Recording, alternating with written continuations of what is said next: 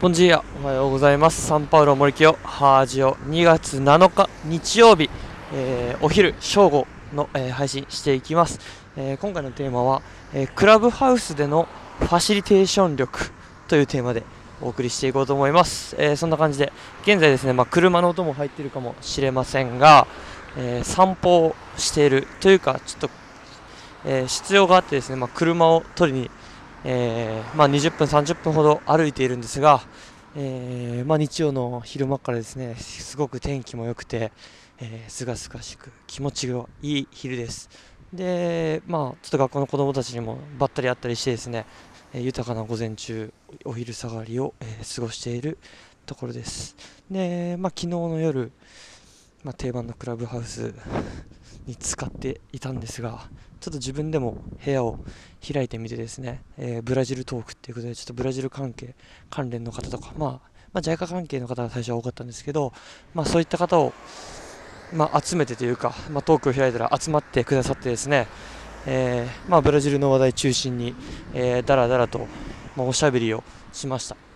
で、まあ、そのスタートがですね10時半かなとか、まあ、11時前ぐらいからで結局深夜まで及びました。でやっぱりまあ人とこうやってねだらだら喋るっていうだけでも幸せ。そしてブラジル関連の、えー、方にもいろいろつながれてすごく充実した時間だった一方でやっぱ課題というか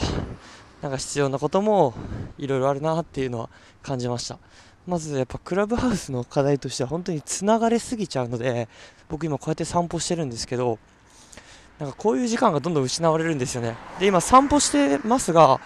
多分クラブハウス開こうと思ったら散歩しながらでも耳で、えー、人々の会話を聞ける、雑談に聞ける聞けるので、もう本当に水に浸かってる時間、お風呂に入ってる時間以外はですね、てかもうあれか、エアポッツとかあったら、水でも防水対応してるから、もう正直人間生きてる時間内、四六時中、あの人とつながれる時代になってしまったわけですよ。まあ、そうなった時にですね、まあ、今日朝ツイッターでツイートしたんですが、ちょっとまあテーマとそれてしまいますが、まあ、本当にもう無音の空間とか、あと暗闇になれる空間みたいなのに、えー、どんどん価値が上がってくるんじゃないかなと思います。まあ、これもまた別の回でお話しした方がいいですね。で、まあ、テーマの、えー、クラブハウス内でのファシリテーション力、まあ、だからまあ視界力みたいな、えー、ことなんですが、まあ、自分でえー、ルームをですね開いた彼には、まあ、ちょっと責任感みたいなのを昨日感じてまして、まあ、これまではいろんな方が開いてるルームにちょっと入ってネットサーフィン的な感じでルームサーフィンをしながら面白い話してるかなって感じでいろいろ、え、気軽に帰ってたんですが、まあ、僕が開いたのでさすがにそこは無責任に放置するのは良くないと思って、えー、やってました。でその中で本当にま最初は結構身内の話とかになるんでやっぱ話の内容とかがこう、まあ、知ってる人は楽しい、まあ、身内トークは楽しいんですがやっぱりこう知り合いじゃない方も入ってくださっているので、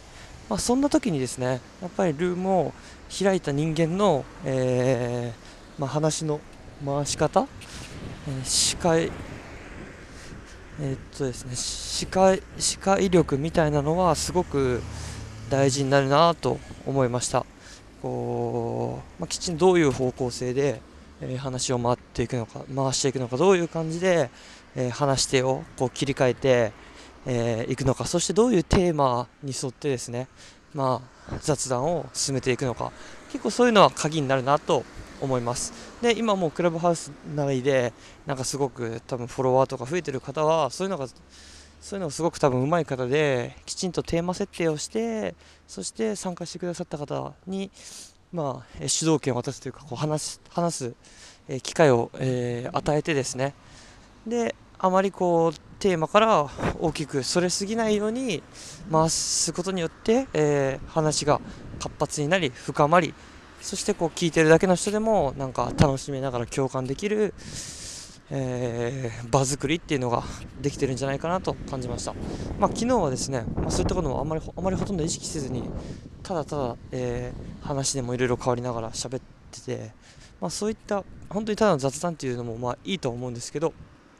なんかあんまり面識のないない方とのつなつながりというかただ聞いてる人たちが楽しめたかって言ったらそこは全然あの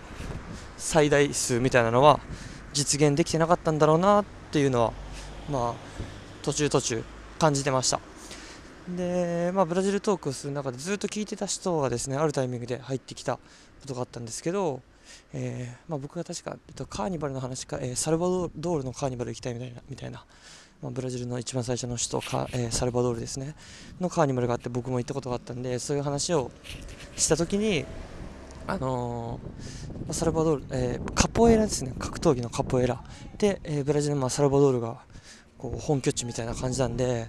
えー、ずっと聞いてくださってたそのカポエラをされてる方が、えー、話に入ってきてくださってでそこからまた、えー、いろいろと話題が広がっていくっていう膨らみが1個あったので結構その感じそのタイミングがすごく良かったなと、えー、思いました。やっぱりそういった形でなんか、一人一人にきちんと、えー、発言権を回しながら、えー、司会者さんはこうなんですかね。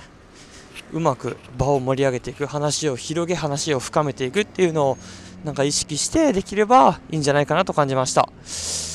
はい。まあ、そんな感じで、えー、クラブハウスで自分でルームを作ることによってなんか自分がしたい話をするっていうのもいいですがそのファシリテーション力、えー、視界力をつける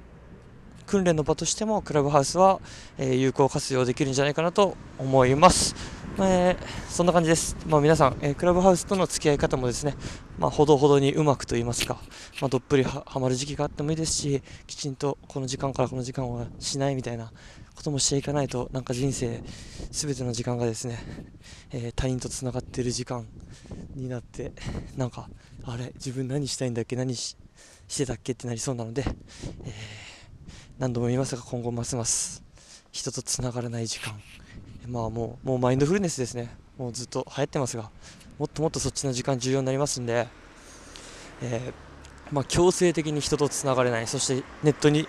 えー、接続でできない空間みたいな需要は高まってくるのかなと思います。なので皆さんぜひアマゾンの奥地に3日間ネットなしの旅行に 行ってみてはどうでしょうか。あの時間が本当に豊かでした。はい、 muito obrigado, tchau tchau。